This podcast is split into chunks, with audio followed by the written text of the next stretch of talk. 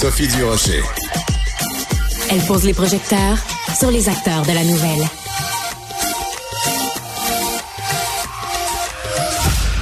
On est très nombreux à avoir pris des résolutions en janvier et comme vous le savez, on exclut la personne qui parle. Voilà, c'est tout, c'est tout ce que je voulais dire. Mais il faut faire attention aux résolutions qu'on prend. Et quand on a besoin de conseils euh, en nutrition, on se tourne vers Isabelle Huot, évidemment, qui est docteur en nutrition.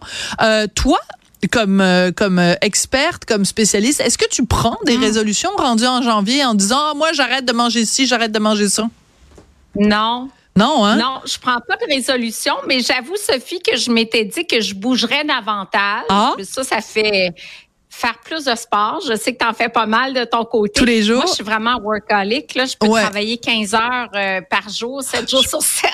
Ouais. fait qu'il me manque un petit peu d'équilibre côté activité sportive. Là. OK, alors tu viendras avec moi, on fera de la Zumba ensemble, tu vas voir, on va danser Oui. la salsa comme ça, là. Ben, sur de la musique, ça, j'aime bien, par contre. Ouais, ben, sauf que moi, je danse comme un hippopotame neurasthénique, mais c'est pas grave, c'est l'intention qui compte. Alors, tout ça pour dire que euh, Oui. tu veux nous parler aujourd'hui des 10 erreurs fréquentes en nutrition. J'aime beaucoup la première. Si tu me permets, je vais, je vais partir ça tout de suite. Pas de préliminaire en wait down, budding, budding. Euh, Ouais. Faire un régime sévère, c'est pas une bonne idée. Euh, c'est pas une bonne idée. Puis moi, je disais, j'ai fait 30 ans de clinique privée et je disais toujours à mes clients, clientes, ça vous a pris combien de temps avoir ces kilos, les kilos en trop? Puis ils me disaient souvent, ben, sur 20 ans, sur 15 ans. Mais ils voulaient perdre rapidement, rapidement, rapidement. Euh, on le voit avec la folie autour de l'Ozempic. On veut un médicament, on veut faire fondre les kilos rapidement. Et j'ai toujours dit, donnez-vous le temps nécessaire Oui. une livre par semaine, c'est suffisant, voire en ménopause, trois livres par mois. Allons-y progressivement.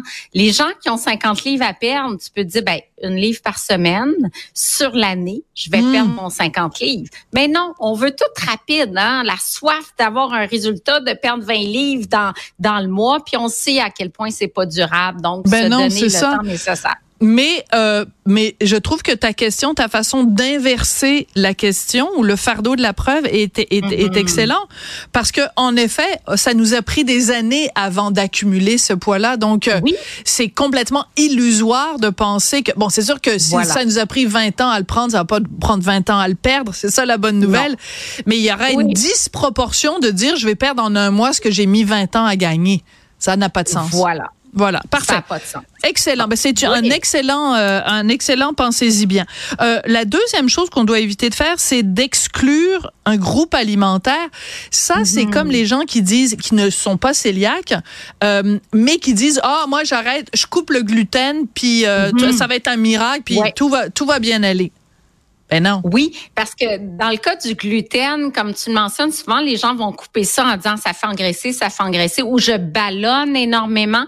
Dans le cas du gluten, c'est une protéine, mais c'est souvent euh, les fructanes, qui est un type de glucide qui va faire qu'on ballonne. Alors, on l'exclut souvent à tort, sauf bien sûr si on souffre d'intolérance au gluten.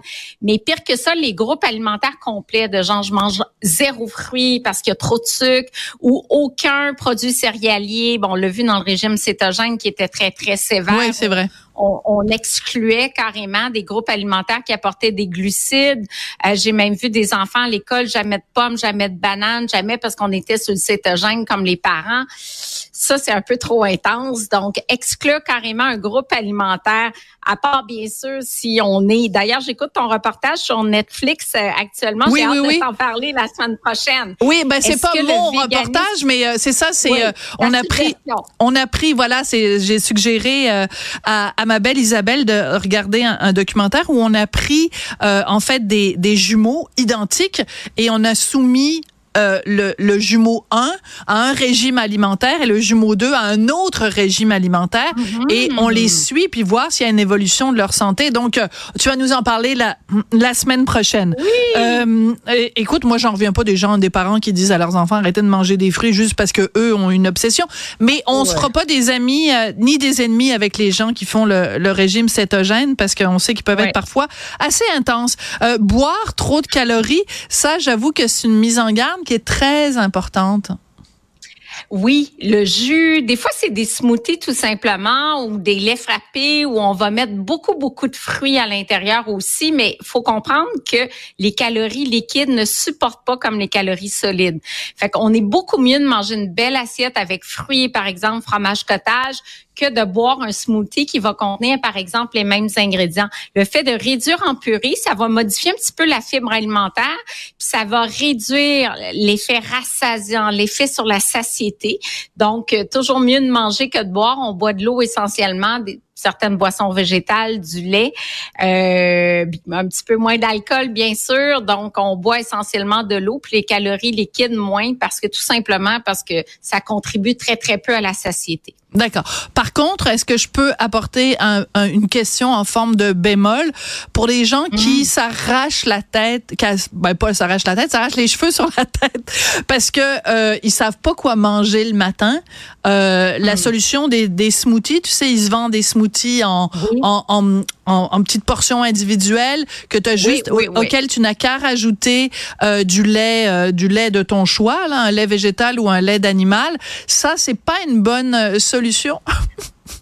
Ben oui, mais quand même, quand il y a des protéines, ça va. Il y a des protéines dedans. Ça va être plus soutenant que juste des fruits. Fait effectivement, il y a plusieurs compagnies sur le marché. Il y en a avec des protéines de pois, des protéines végétales, euh, parfois de la protéine de lait. Ça, c'est très bien parce qu'on va chercher la protéine. D'accord. Bon, ben tu me rassures, j'avais peur de me faire chicaner par docteur Isabelle. Euh, Euh, avoir des aliments interdits, ben ça, tu nous en as parlé souvent quand même. L'idée de démoniser un aliment comme si c'était Belzébuth. Je dire, comme les gens qui disent, oh mon Dieu, les pâtes, c'est épouvantable. Ben, je veux dire, euh, si tu as envie d'être malheureux pour le restant de tes jours, c'est correct, là? Ben exactement, puis pas juste ça, tu finis par craquer à un moment donné, je pense au chocolat. On t'a vu vendredi dernier à quel point tu aimais le chocolat, moi aussi, mais genre, si tu dis jamais, jamais je vais manger de chocolat, à un moment donné, tu n'es plus capable, t'arrêtes au dépanneur et là, tu t'enfiles des palettes de 100 grammes de chocolat. En veux-tu, en v'là. Donc, à un moment donné, tu perds carrément le contrôle. Donc, il n'y a mm. pas d'interdit, il y a des aliments d'occasion, il y a des aliments de quotidien. Ça fait partie de l'équilibre alimentaire. Fait qu'on met jamais un groupe ou un aliment en soi carrément de côté. Si on mange du yogourt en dessert tous les soirs puis qu'on veut un fondant au chocolat ou une crème brûlée le samedi, c'est correct. C'est correct. Et il nous reste très peu de temps, mais j'aime beaucoup l'élément 6, se comparer aux autres. Mon Dieu, c'est la maladie du siècle, ça. Oui, puis surtout avec les réseaux sociaux, ben puis on voit tous les modèles de, de fitness qui s'entraînent, qui ont des abdominaux incroyables. Non, regarde, ça c'est peut-être pas la réalité. Peut-être on s'entraîne euh, trois, quatre heures par jour, mais il faut être réaliste qu'on a tous un métabolisme différent. Euh, on métabolise pas les calories de la même façon non plus. Ça dépend de l'environnement, ça dépend du microbiote, ça dépend de la génétique. Donc, oui, il y a une certaine diversité corporelle. Ça veut pas dire que j'encourage euh, les excès de poids non plus, mais il y a quand même une diversité pour la même grandeur, le même poids. J'ai Absolument. Trop de gens dire ah, elle est mince, je vais manger la même chose. non, écoute ta faim, ta satiété. Ne pas copier les autres et se comparer aux autres surtout. Et surtout, apprenons à nous aimer. Mon Dieu, le travail de toute une vie, de toute une vie. Et euh, juste en terminant, euh, tu as dit microbiote. Je pense que la prochaine fois que j'ai une chronique avec toi, je vais avoir euh, ici, euh, je sais pas, un truc de vodka ou quelque chose, et je vais prendre un shooter à chaque fois que tu dis microbiote. Ah, j'adore ça tout le temps. Mais hein. j'adore ça. Mais c'est parce qu'en plus, moi, j'adore la vodka. Fait que, écoute, à chaque fois que tu vas dire microbiote, une petite shot, okay. là là. Je serai, je serai prudente. Mais je serai prudente parce que hein, on veut te garder en santé aussi bonne animatrice que tu es. Donc, on va, on va y aller mollo avec, euh, avec la, vodka. les petits shots.